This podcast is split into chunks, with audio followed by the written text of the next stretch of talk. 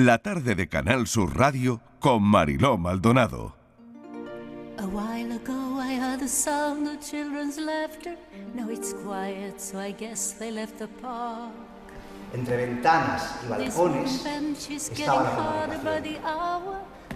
¿Te vienes a la going pisci? down, it's getting Lo de ir a la piscina era la salvación. Uno de esos días me acuerdo que oí hablar por primera vez de las piscinas de la Barceloneta. Hay una de las piscinas que es de sal, es la última, la del fondo. ¡Oh! A la piscina del fondo van las putas. Los maricones, los travestis, todos los artistas, claro, como está al lado del paralelo. ¿Cómo me gustaría ir a conocer las piscinas de la Barceloneta? Es que cómo eran, cómo hablaban. También fue la primera vez que sentí cómo la culpa se instalaba en mi cuerpo de forma física. Bote, bote, bote, maricón. Estamos escuchando un fragmento de Las piscinas de la Barceloneta, que es una obra teatral escrita y dirigida por el gran Secund de la Rosa. Secund, bienvenido, gracias por acompañarnos esta tarde. Muchas gracias a ti y a vosotros por invitarme. Oye, me encanta porque, bueno, es una obra, te lo habrán dicho en multitud, infinitas ocasiones, eh, valiente, ¿no? En, en formato de monólogo teatral, en, en la que yo no sé, pero haces una especie de ejercicio de introspección, ¿no? Sí, bueno, es Muy- valiente. Muy, muy, para adentro, como decimos aquí. Muy para adentro, muy para adentro. me, me- me preguntan mucho si es autobiográfica. No es Ah, tanto autobiográfica bueno. porque yo en los años 70 no era tan, tan mayor como para haber vivido todo lo que vive Sebastián Alonso Roca. Es la historia de, de Sebastián, pero sí que Sebastián tiene mucho de mí porque he recuperado, eh, bueno, eh, vecinos, amigos, historias familiares, eh, la zona de la Barceloneta o, o el extrarradio de Barcelona que yo conocía, la inmigración, mis padres son mi padre es de Málaga. Exacto. Eh, entonces sí que hay mucha cosa conocida y reconocida por mí, pero afortunada o desafortunadamente no soy yo, porque la gente que viene a ver el monólogo, que sobre todo se emociona mucho con la historia de Sebas, eh, ostras, no sé si me hubiera gustado vivir todo lo que vivió el pobre muchacho. ¿eh? Claro, claro. Porque fíjate qué momento tan difícil, ¿no? Tan, tan complicado, ¿no? Sí, es un, fue un momento muy, muy peculiar pero a la vez muy, también muy especial y muy esperanzador. La obra no, no habla tanto de ese verano del 77, que mm, luego se establece mucho debate. La verdad es que cuando se viene a ver el- el- la función, el, el texto y tal, me gusta mucho la emoción que provoca. Y todo el mundo, aunque hable de Barcelona, todo el mundo en su barrio o en su ciudad ha vivido esto de ir a la piscina cuando es chaval y descubrir la vida. Y todo el mundo tiene ese, ese momento de, de- de descubrimiento, pero, pero sobre, todo, sobre todo lo que es es un canto de esperanza, porque a mí lo que más me emociona, Mariló, es que está hecha para un público joven que lo disfruta y reconoce cómo, cómo fue aquella época y la valentía incluso, ¿eh? de ahora que se habla tanto de transexualidad, gays, lesbianas, no sé qué, cómo eran en aquella época, cómo se vivía en aquella época, que había que ser muy valiente, eh, pero sobre todo también es un canto a la gente de una edad a la que también hay que tener en cuenta. Y la gente de más de 60 es testigo de todo eso que, que se vivió. Y a mí me gusta que se les escuche y que se les tenga en cuenta a los mayores. Claro, es un personaje que, si no me equivoco, tiene 16 años, ¿no? Sí, en el 77 tiene Claro, 16 años cuando claro. empieza la obra, luego van pasando cosas. Y, y Sebastián vive en el extrarradio de Barcelona, para hacernos una idea que pues es como los no barris, esos barrios que nacen en la montaña de Colserola con la inmigración, donde está lleno pues eso, Andalucía, Extremadura, como, como yo, está muy, muy, muy impregnado de todo eso. Y, y él, por casualidad, descubre las piscinas de la Barceloneta. La Es- piscina de sal. la piscina de sal, que es lo que ha gustado mucho y, y de- Claro, y de, lo que yo me siento muy orgulloso que haya tenido estas críticas que están catalogando la obra casi como de... mm, Bueno, no quiero decir las cosas bonitas porque es un poco Dilo, pudoroso que, lo, dilo. Oye, que lo dilo, diga yo. Sekun, claro que lo tienes que decir. Bueno, pues está recibiendo muchos halagos por parte de crítica y, y público porque Claro. estaba enterrado lo de la piscina de sal, que en Barcelona estaba aquella, los baños de San Sebastián, seguro que hay gente que nos escucha y se ha pasado por Barcelona o cuando hemos pasado por otras ciudades siempre ha habido esa, ese reducto, esa piscina, ese lugar libertario. Pues en Barcelona quedó totalmente olvidado los baños de San Sebastián cuando llegó lo de la, mm. Barcelona 92, el puerto mm. olímpico, lo derrumbaron. Y la historia de aquella gente que recreó y que cuidó la Barceloneta y que luego cuando llegó el SIDAR se arrasó con todo eso y se llenó de pintadas de, pues eso, sidosos, de afuera, maricones y toda esta historia. O sea, recrear desde los tiempos libertarios de la Barcelona más, más moderna a ese momento de pintadas reaccionario, la gente lo agradece hablarlo desde un sitio con inocencia como lo habla Sebastián. Mm. Qué interesante y, qué, recomendable. Yo voy a decirle a los oyentes que si tienen la oportunidad que no se la pierdan, porque son solo dos días, 17 y 18, en la Sala Cero Teatro, eh, dentro de esta nueva edición del FES Festival de Artes Escénicas de Sevilla, que se va a celebrar, aprovecho para contarlo también, desde el 16, desde hoy mismo hasta el próximo lunes 28 de noviembre, en todas las salas de la Asociación de Escenarios de Sevilla. Esto hay que contarlo, hay que decirlo, porque si tenéis la oportunidad de ver a Secund en las piscinas de la Barceloneta, bueno, 17 y 18, por favor, no os lo perdáis. Pero vamos ahora a charlar de, lo que tú decías hace un momento. Sí. Abuelo gaditano, padre malagueño, madre catalana. sí, sí, sí, sí. Secún, ¿qué, recuerdas de, tu infancia? Uf, de mi infancia. Padre, padre emigrante andaluz, lo que acabas de comentar, ¿no?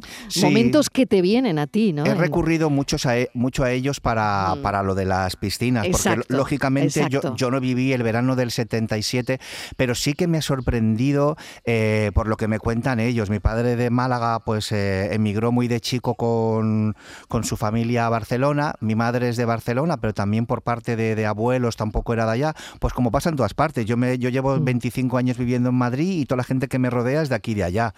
Y mm, como decía aquel, tu patria son tus amigos y tu familia o la, o la familia que tú formas. Entonces mm, he recurrido mucho a ellos para que me contaran toda esta parte de, de los 70, de cómo aquella gente joven eh, luchó y se, y se dejó, la, se dejó la, vida, porque se dejó el alma también en que, en que España prosperase y tirase para adelante.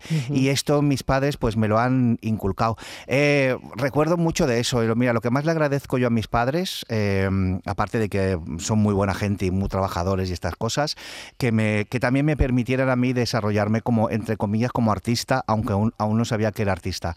esta cosa de, de siempre llevarme al cine o para arriba para abajo, o, dejarme a mí con mis dibujos y montar mis obras de teatro con todos los chavales del barrio. O sea, Ellos te acompañaron en eso. Que me, sí, aunque, aunque estaban todo el día currando, estaban todo el día trabajando, pero de alguna manera ellos supieron ver lo que, sí. lo que tenías dentro de ti. Sí, sí, yo cuando a los 17 años dije que quería ser actor y estudiar teatro, que te estoy hablando de los 90, donde eso de estudiarte dramático en un mundo donde aún no existían ni los directores de casting, ni los móviles, ni las series juveniles. Mm, mm, Era una mm, cosa como muy loca que un chaval de barrio quisiera estudiar teatro en Madrid y tal, eh, o por lo menos en mi barrio, seguramente en zonas más de centro o en otro tipo de familias, pero en el Estarrayo barcelonés era como muy complicado. Pues ellos enseguida dijeron que si eso era lo que yo quería, pues pues, pues, para adelante. Y, poco a poco, mira, la obra, lo de las piscinas, me ha reconciliado, más que reconciliado, me ha hecho entender todavía mucho más de, ese mundo y de las generaciones, de las generaciones anteriores. Y luego de mi abuelo y de mis abuelos gaditanos y por parte tal, también he descubierto todo un mundo. Eh, algo que me acompañó cuando hice. Te estoy dando mucho la chapa, Mariló. Para nada, ah, me está pareciendo una conversación maravillosa. No, que cuando hice el año, pasado mi primera película como director, el cover, que, mm, e, que a mí me encantó también. Ah, muchas gracias. Pues estableció una relación muy bonita con, con Juan Diego y mm, que hace poco nos dejó. Y bueno, la verdad es que para mí fue como también como una especie de, de, segundo padre que me acompañó durante el rodaje y creyó en nosotros y tal. Y, y el personaje que yo le creé a Juan Diego, aunque no estaba inspirado del todo en mi abuelo, sí tenía mucha cosa de, darle valor a la gente que ama el arte aunque no sea artista. Hay hay mucha gente que, que disfruta tanto con el arte, con una buena canción, una guitarra, una película, una obra, se conmueve tanto con, con, el hecho artístico que casi me parece más conmovedor el que tiene esa mirada que muchas veces el, que el propio artista. Esto es un poco una cosa loca que yo pienso, pero me emociona mucho ese, eso, la gente, porque hay que tener muy poco ego y amar mucho el arte para disfrutarlo así. Entonces, eh, yo me acuerdo mucho de mi, abuelo de, desde ese sitio, que le, que le encantaba todo lo que tuviera que ver con el arte, aunque él era un señor pues pescador, pescador, imagínate. Claro, yo te iba a preguntar ahora qué, qué relación Mm. tenías tú o sigues teniendo cuando te ponen un plato de pescado, un lenguado, por ejemplo. pues yo maravilloso. Cuando tú te comes un lenguado, Yo maravilloso, porque aparte me ha servido como al final el mundo entero lo, Claro. lo encuentras en tus, en- en- yo creo que casi en tu barriada. Eso es. Es una cosa como un poco el, el filosófica pescado igual, pero fresco que supone en tu vida, Secund. pues supone todo, porque mis padres no tenían para tonterías, pero para que tuvieran sus hijos en la nevera el pescado más fresco, porque se levantaban para ir al Mercabarna. Es que mis Eso abuelos, es.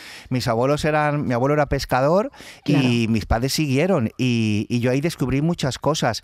Mira, esto que, por, por volver un momento a las piscinas de la Barceloneta, si algún día la hago de una manera audiovisual y tal, que son como fantasías que a veces tengo yo de, usted este el monólogo está gustando tanto y Ujú. por donde pasamos hay tanta emoción que me encantaría que algún día esto fuera, no sé, una segunda película o llevar un, hacer, ir creciendo todavía más la aventura.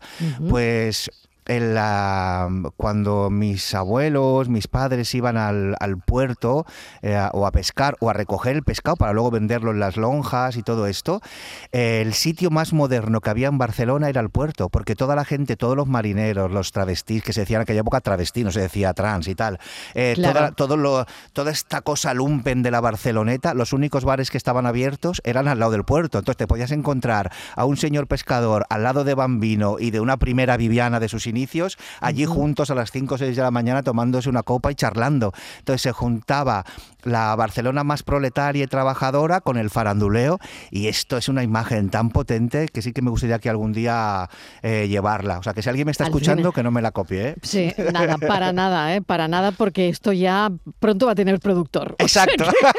Gracias, Marilo. Totalmente. en esas estamos.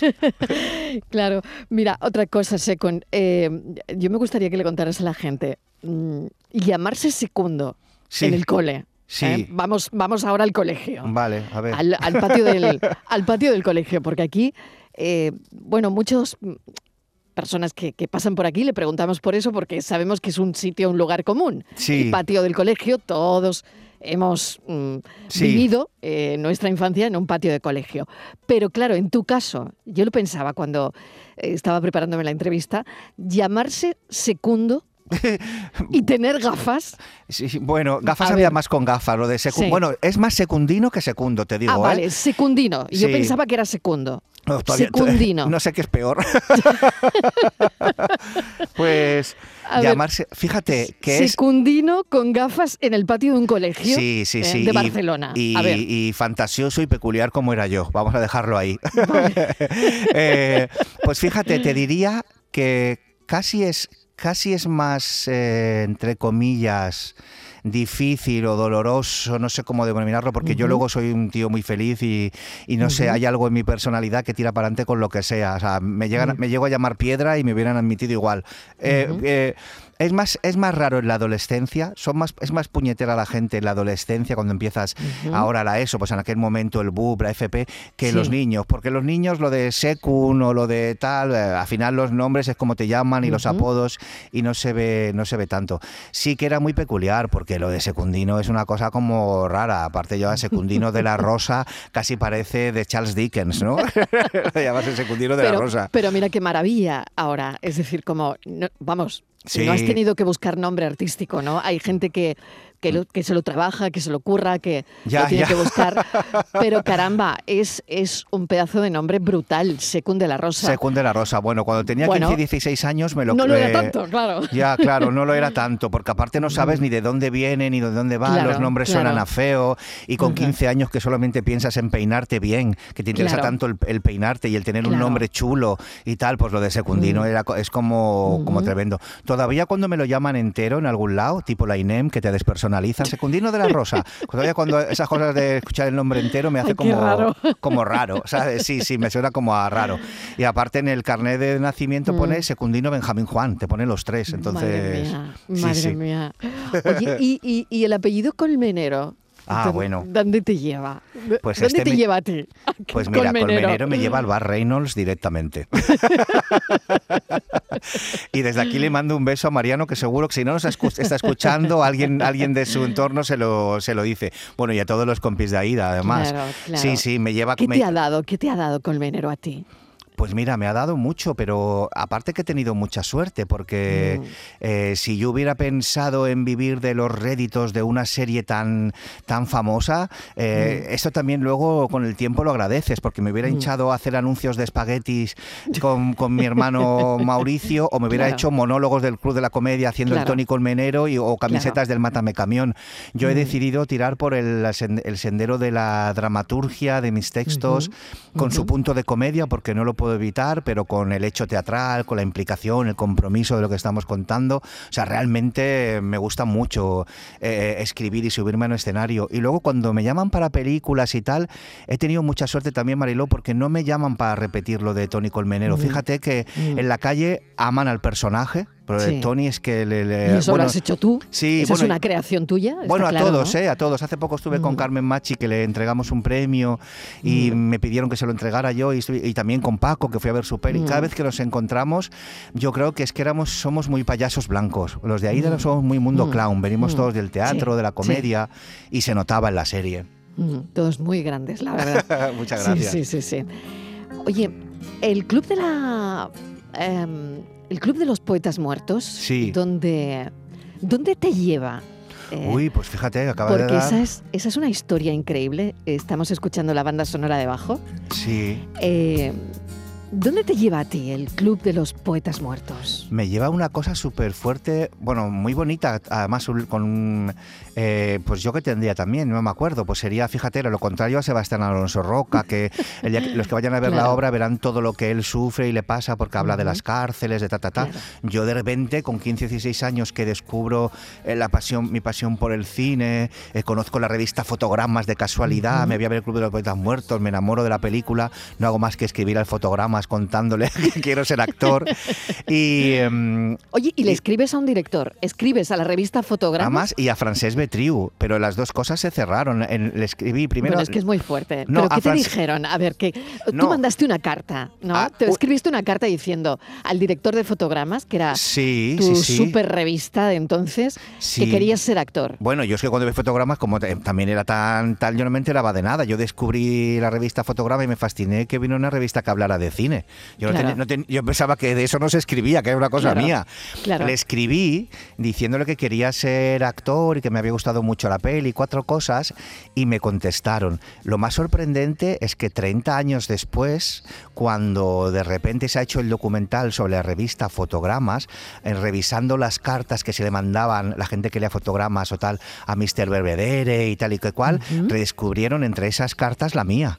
Y entonces se ha hecho un documental de fotogramas y me la mostraron. Yo a ver, Marilón, gente te, olvidas. yo, me, ¿eh? yo me había olvidado que había mandado aquella carta. Y cuando, y cuando me la hicieron leer fue increíble porque además, mm, no sé, decía cosas muy, muy, muy bonitas de, sobre, ¿sabes? Yo quiero ser algún día, tal. Y de repente leer esa carta fue impresionante. Y lo de Frances Betriu fue una llamada. Yo le llamé. Por teléfono por la cara porque vi las páginas amarillas, directores, que él ni siquiera sabía que estaban las páginas amarillas. ¿Y tú sabías quién eras y quién era él entonces? No, es que era el primero, porque era, era, la, era, la, B de Betriu. O sea, no había B, A, era Betriu, francés, y yo le llamé. Y fue y le digo, hola, señor Betriu, mire que quiero ser actor. Y me dice el hombre, esto es una casa privada, ¿quién eres? No, es que he visto su teléfono en las páginas amarillas. Me dice, ¿pero qué estás diciendo? Y tal, y me colgó.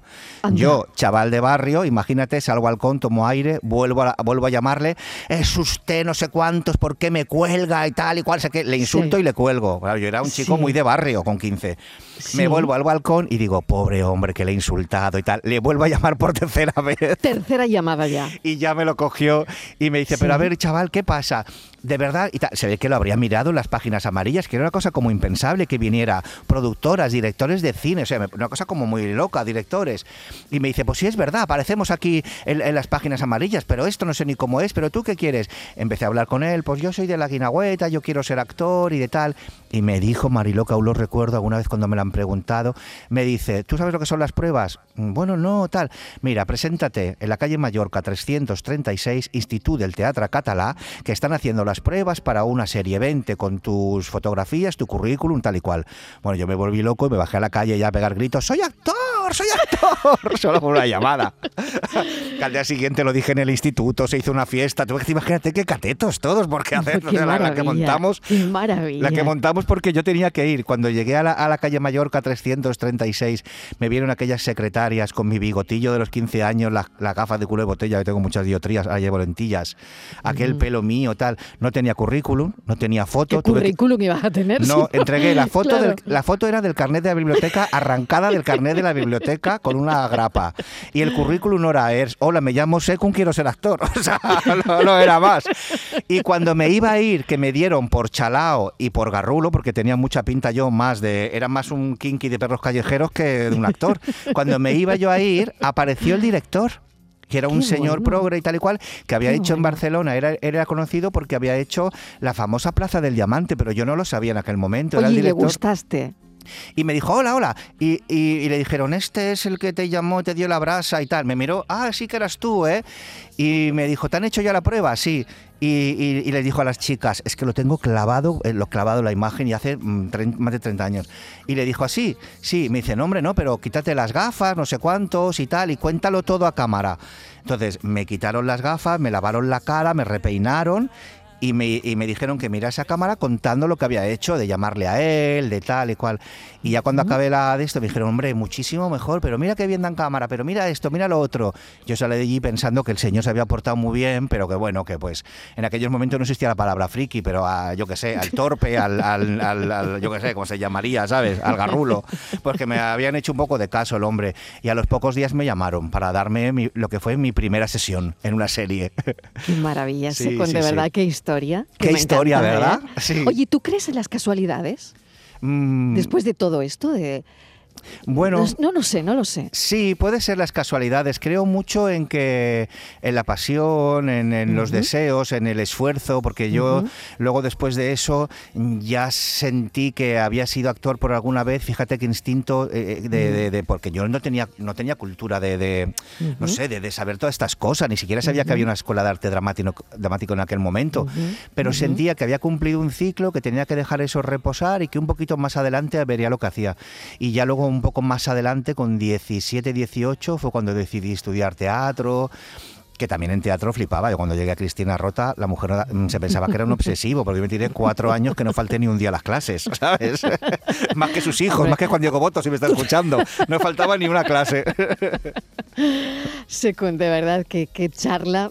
He, descubierto un montón de cosas de ti, espero que los oyentes también. Y, y bueno, 17 y 18, mañana y pasado, no se lo vayan a perder. En la Sala Cero Teatro, dentro de la nueva edición del Festival de Artes Escénicas de Sevilla, las piscinas de la Barceloneta. Bueno, qué maravilla. Mil gracias por este ratito, Secon. Muchas ha sido gracias. Un, placer enorme. Me has dado una gran entrevista. Ah, gracias, Marilo. Y, lo único, y lo único es que te identifica con Andalucía. Me identifica todo, todo, todo. La pasión, la fuerza, las ganas, el sentimiento. Yo soy, mm, bueno, la música, el arte. Yo en mi película todo es además eh, música de aquí. Hice debutar a, a Arrancapino en, en, mi película y todo son versiones de canciones andaluzas, de Pepa Flores, o sea que nada, todo, o sea, de padre malagueño, padre gaditano, ¿qué te voy a decir? Claro, Día Mundial del Flamenco hoy además. Gracias, sí, con un beso enorme, cuídate mucho. Un besazo. Gracias, un beso enorme. Chao.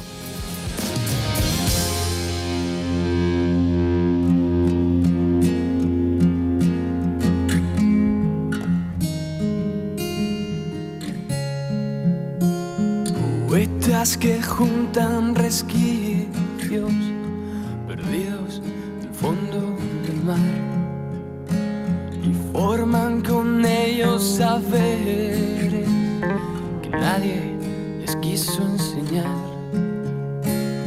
Poetas valientes con fuerza que luchan por la verdad corren en contra de todo busca de la libertad. La tarde de Canal Sur Radio con Mariló Maldonado, también en nuestra app y en canalsur.es.